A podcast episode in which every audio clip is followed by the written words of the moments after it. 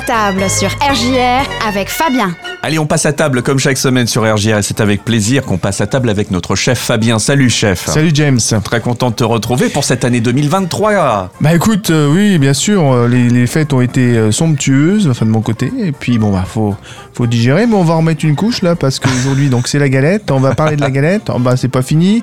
Bonne année à tous nos auditeurs euh, 2023. Mais oui.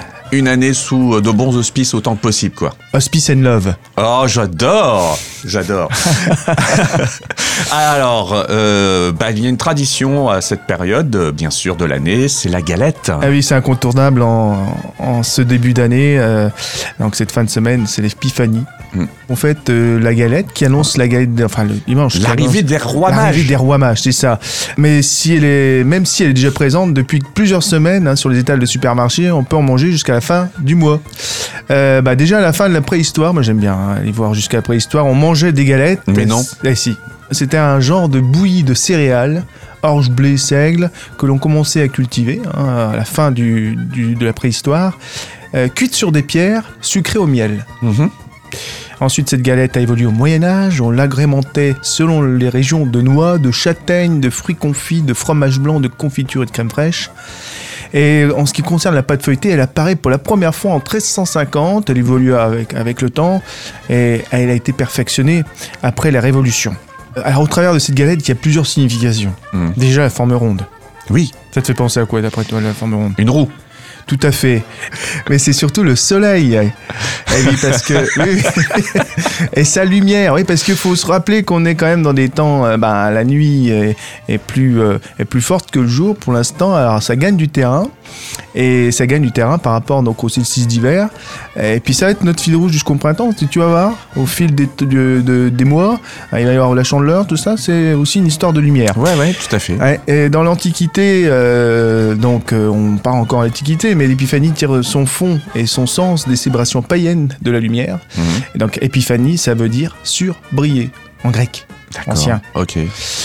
On célèbre alors l'épiphanie, la manifestation de la lumière, euh, car vers le 6 janvier, donc les jours commencent à s'allonger de façon sensible. Et puis aussi, lors de la galette, on tire les rois. Oui. Alors ça aussi, c'est issu d'une fête païenne, qui elle-même vient des Saturnales romaines. Des fêtes romaines qui avaient lieu au mois de décembre et au début du mois de janvier. Alors là, les Romains désignaient parmi les esclaves le roi d'un jour au moyen d'une fève dissimulée dans un gâteau. Celui-ci voyait tous ses vœux exaucés pendant une journée. Plus tard, alors l'Église a décidé de faire coïncider l'épiphanie avec les fêtes des Saturnales pour mieux les mélanger.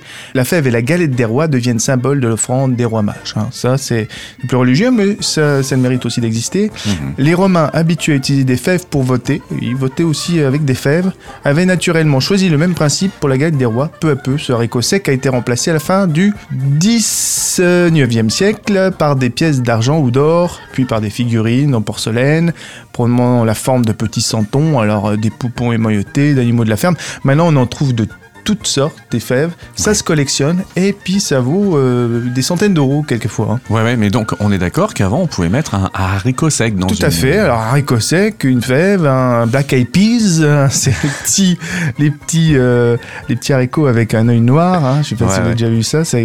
Non, mais c'est vrai que c'était ça à l'époque, la fève. C'était vraiment la fève, le légume. Ok. Alors, il y a plusieurs galettes, hein, euh, suivant euh, les régions. Euh, la galette des rois parisienne, donc qui se compose de pâte feuilletée fourrée à la frangipane, crème d'amande et crème pâtissière. Alors, Oh ouais. Moi, c'est celle que j'adore. C'est la galette la plus consommée en France, Mhm. puisqu'on le trouve dans tous les départements. C'est la galette proposée dans plusieurs régions du centre et du nord de la France.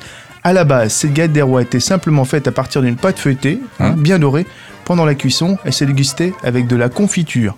Puis avec le temps, la garniture a évolué. Et il y a aussi la galette des rois dunkerquoise. Alors ça se mange bien entendu dans le nord, à Dunkerque. Alors ça, c'est comme une, euh, une tropézienne. Je sais pas si tu as déjà mangé une Si, tropézienne. si, si. Euh, c'est euh, parfumé au rhum. Hein, la crème pâtissière est parfumée au rhum. Et c'est très très bon. Bah oui, Euh, ah bah forcément. effectivement. hein. La, la, la tropézienne, en fait, ça a été donné donc, par un boulanger polonais euh, qui euh, avait fait ça donc, dans le sud de la France, qui avait ramené ça de Pologne dans le sud de la France. Et c'est euh, Brigitte Bardot qui l'a, qui l'a goûté, la tropézienne, et qui lui a donné le nom de tropézienne dans les années 1960. Ouais. Sauf que cette tropézienne, hein, le, le gâteau en lui-même, existe depuis longtemps euh, en Germanie, en Pologne, enfin tous ces pays Mhm. au, au de l'Est. Mais là où ça diffère vraiment, il y a aussi les galettes franc-comtoises. hein, donc euh, ce gâteau de fête qui se compose d'une pâte à choux. Mhm. Alors c'est une pâte à choux que l'on met dans une dans un forme ronde, hein, dans un moule rond, euh, aromatisé à la fleur d'oranger. hein. Il y a la nourolle de l'épiphanie également, c'est la galette des rois normande. Donc c'est une pâte briochée et de beurre et on doit avoir la forme des douze petites boules correspondant à chacun des apôtres. Donc c'est des petites brioches parisiennes ou bien on peut le faire individuellement ou on peut également faire une brioche avec euh, 12 boules et qui vont pousser comme ça, ils vont, qui vont cuire comme ça. Et là où euh, ça se mangeait différemment, c'est dans le sud également. Là, on a le gâteau des rois. C'est la deuxième galette des rois la plus consommée en France, après la galette des rois traditionnelle, la frangipane, où elle porte le nom de gâteau des rois. Elle est faite à partir d'une pâte à brioche aromatisée à la fleur d'oranger. On y retrouve souvent des gros grains de sucre ou des morceaux de fruits confits sur le dessus. Et puis, euh, pour voyager un peu plus, donc il y a la, la galette à la crème de coco et de goyave. Alors ça, c'est une galette qui est consommée, bien entendu, plutôt dans les dom-toms. Euh, en Guyane, euh, généralement, on y déguste la galette tous les vendredis durant la période du carnaval qui débute à l'épiphanie. Et oui, ça débute plutôt pour eux, pour se terminer le lendemain de Mardi Gras. Mm. Donc eux, ils font l'inverse. Donc ça, c'est à la goyave et à la noix de coco. Mhm. Et puis donc, donc partager la galette, on y revient, mais moi c'est un moment aussi que je que je que j'aime bien parce que c'est partager un moment gourmand en famille ou entre amis, accompagné de cidre, de poirée. Alors, poirée Mhm. c'est comme un cidre mais à base de poire et même de champagne. Alors consommé par- avec modération, Bien mais sûr. pourquoi pas. Euh, une petite euh, astuce, euh, la tiédir au, au four hein, avant de avant de la consommer. La tradition veut que l'on se rassemble également pour découper la fameuse galette. L'enfant le plus jeune se place sous la table et désigne les invités qui reçoivent ainsi leur part de, de gâteau. Alors, euh, on peut bien entendu euh, faire sa galette euh, soi-même. Alors, ce qui est technique, c'est la pâte feuilletée. Alors, je vais pas vous l'expliquer maintenant parce que ça me prendrait beaucoup, beaucoup de temps. Alors, on peut l'acheter toute prête si vous voulez. C'est ce que j'allais dire, on peut prendre déjà des fonds de abaissé, pâte. alors, bien entendu, euh, déjà abaissé ou en paquet fraîche ou surgelé. Vous avez, hein, vous avez plusieurs euh, techniques. Ce qui veut dire qu'il faut deux fonds de pâte. Alors, il faut deux fonds de pâte. Tout à fait. Un grand et un plus petit. Ça, je vais l'expliquer. La garniture, c'est au choix. Alors, traditionnelle ou encore pistache, framboise, pomme, amande, cerise, ce que vous voulez. Euh, on va la faire traditionnelle. Donc, pour une crème d'amande, c'est simple. Il faut prendre 100 g de sucre, 100 g de beurre pommade. Alors, pommade, c'est la texture d'une pommade, 100 g d'œufs, c'est environ 2 œufs, euh, 100 g de- d'amande en poudre. Donc pour un disque euh, entre 24 cm en bas et 25 cm en haut. Euh, le dessus doit être légèrement plus grand parce que lorsqu'on va garnir notre, euh, fond de, de pâte feuilletée en dessous, il faut euh, avoir le volume également de, de la garniture. C'est pour ça qu'au-dessus, le disque est plus grand. Alors si on n'a pas de disque, hein, comme nous les professionnels, hein, des, des cercles, on peut utiliser une assiette euh, ou un moule rond, un gâteau, un, un gâteau à génoise, un retourné, ça, ça va très bien aussi. Dresser la crème d'amande à la poche en formant un escargot en partant du milieu, en laissant des bords de quelques centimètres. Ça c'est important déjà parce que il va falloir donc remettre euh, la pâte au-dessus, mais avant il faut mettre un peu de dorure. Mhm. hein, un mélange de jaune d'œuf, un peu de sel et un peu détendu à la, avec un peu d'eau. Mhm.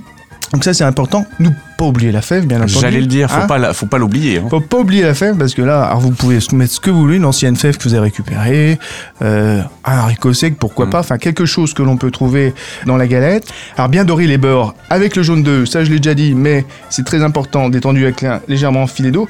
Et ensuite, quand on remet le deuxième dis- disque par-dessus, bien appuyé sur les bords, nous on appelle ça souder. hein. On peut même chiqueter, c'est-à-dire on prend la pâte et avec un- le, le revers d'un couteau, tac tac tac tac, on fait des petites euh, encoches Ouais. tout le long. Tout le long, c'est très important également, comme ça ça permet de bien souder. Et ensuite, ça va permettre à la pâte de, de se détendre un peu euh, Mm. à, à la cuisson. Euh, une fois qu'on a fait ça, donc le deuxième cercle, on badigeonne également deux jaunes de, de, de et on met ça dans un four que l'on a préchauffé à 230 degrés. 230, chaud, donc. Très chaud. Ah oui, c'est important au départ, au- à un départ très très chaud. Comme ça, ça va permettre de saisir la pâte. Ensuite, la pâte va dorer. Et là, on ralentit un petit peu, enfin, on réduit un peu le thermostat à À 200 degrés. À combien de minutes on réduit? Ah bah écoutez, alors ça, C'est- dépend des fours. Faut voir. Il faut Ça dépend des fours. En fait, il faut observer. Tout à fait. Vous commencez à avoir une coloration, vous diminuez, ou vous vous dites, tiens, je vais mettre 10 minutes, donc je vais voir, et puis vous remettez 5 minutes s'il faut. Voilà. En fait, ce qu'il y a, c'est qu'il y a un début de coloration. Ensuite, vous diminuez à 200 degrés et vous laissez cuire. Ça dépend également des fours, entre 30 et 35 minutes. D'accord. Et puis, donc voilà, euh, on laisse tiédir sur une grille, et puis on n'a plus qu'à partager, attendre les amis, à préparer la table bien entendu, et puis à table, James. J'aime la galette, savez-vous comment? Quand elle est bien faite, avec du beurre dedans. Merci beaucoup, mon chef. Ça y est, j'ai envie de manger une galette des rois. À dimanche donc pour cette galette. À dimanche.